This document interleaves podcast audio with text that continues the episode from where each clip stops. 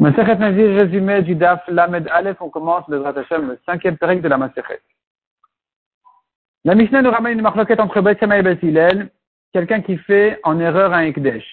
Il s'est trompé, il a fait un Ekdesh. Selon Beth on craint son Ekdesh, selon Beth Hillel, on ne craint pas son Ekdesh. Quel est l'exemple?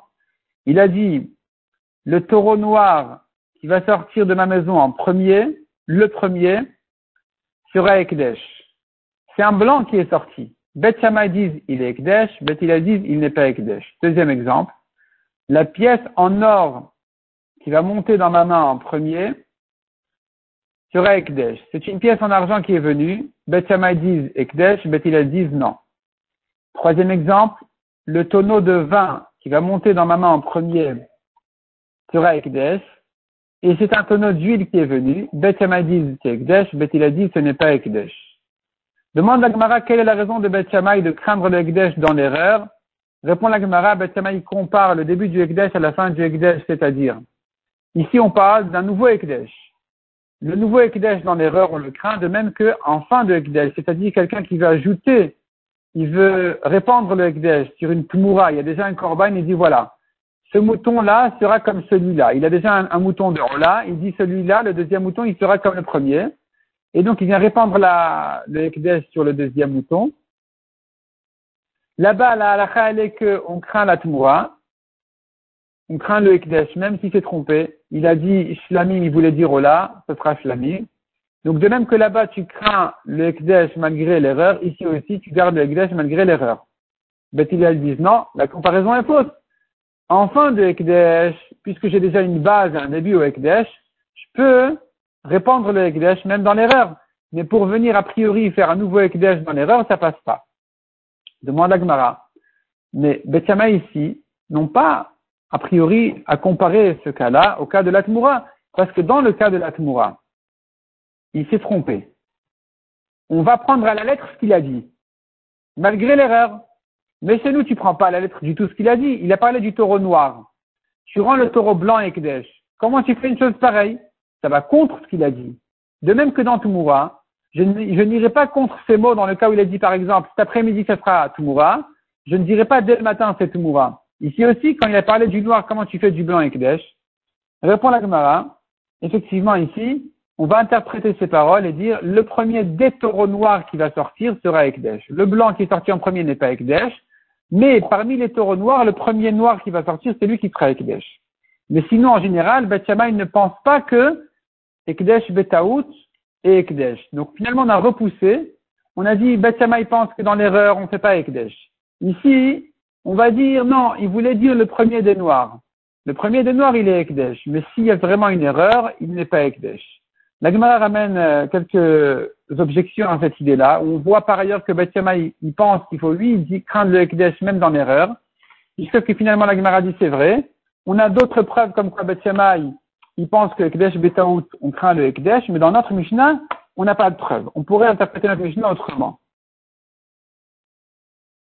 La Gemara dit, deuxième manière de comprendre la Mishnah, c'est de dire, il n'a pas parlé au, futur, cet homme-là. Il n'a pas dit le premier qui va sortir. Il a dit le premier qui est sorti. Donc, il ne s'agit pas du matin où il dit le premier qui va sortir. Il s'agit, on est déjà à midi, et cet homme-là, il dit le premier taureau noir qui est sorti, il est Ekdesh. Le premier taureau qui est sorti noir, il est Ekdesh. On lui dit, mais c'est pas le noir, c'est le blanc qui est sorti. Et il dit, ah bon, si je savais, j'aurais dit le blanc, il est Ekdesh. Dans ce cas-là, effectivement, puisqu'il se corrige, on craint le Ekdesh. La Gemara, d'après ça, fait quelques petites corrections dans la conjugaison de la Mishnah. Donc, tout devient finalement au passé, pas au futur. L'Egma euh, vient avec une nouvelle idée de Rav qui dit, indépendamment de notre Mishnah, un taureau noir dans un troupeau blanc, ça le dévalorise. Le noir, il vaut moins que le blanc. De même qu'une tache blanche sur un taureau noir est un défaut. La demande, mais en principe, on pense, on a des preuves même de la Mishnah, que quelqu'un qui est Makdish, il n'est pas généreux. Il ne fait pas son Ekdesh Be'ain Yafa il fait son Gdesh Il n'est pas généreux. Il donne pas le meilleur. Donc comment ça se fait que quand il a dit le noir, on lui dit mais c'est le blanc, il dit ah bon si je savais j'aurais dit le blanc. Comment ça se fait que on le croit et le blanc il est Ekdesh? On ne doit pas le croire, puisqu'un homme n'est pas généreux dans le Ekdesh. D'après Rafrizak, il dit que le blanc, il est mieux que le noir. Quand il a dit noir, noir c'est pas blanc? Tu ne dois pas le croire? Répond la Gemara. Notre Mishnah parle de taureau classique. Dans un taureau classique, Rafrizak n'a pas dit que le noir est un défaut parmi les blancs. Rafrizak parlait d'une certaine espèce précise, où là-bas, le noir, il est un défaut à côté des blancs. Mais en général, en général, le noir n'est pas considéré comme un défaut à côté du blanc, donc finalement, tu peux le croire de dire que s'il si, savait que c'était le blanc, il aurait eu été makdish. Parce que le blanc n'est pas mieux que le noir en général. La Gemara dit encore, vient Rafrizay, il dit encore une chose, sache que un taureau noir, il est bon pour sa peau. Un bœuf rouge pour sa viande. Un blanc pour le travail. Il sait bien labourer. La Gemara demande, mais pourtant Rafriza dit que le noir est un défaut. Répond la Gemara, non. Rafriza dit ça à propos d'une certaine espèce très précise, où comme on a vu, le noir est un défaut à côté des blancs. Mais, en général, c'est pas comme ça. En général, chacun a sa qualité. Le noir pour sa peau, le, le rouge pour sa viande, le blanc pour le travail. Donc chacun a sa qualité. Et, donc il n'y a pas de contradiction dans Rafriza. Et de toute façon, de manière générale, chacun dans le monde a ses qualités.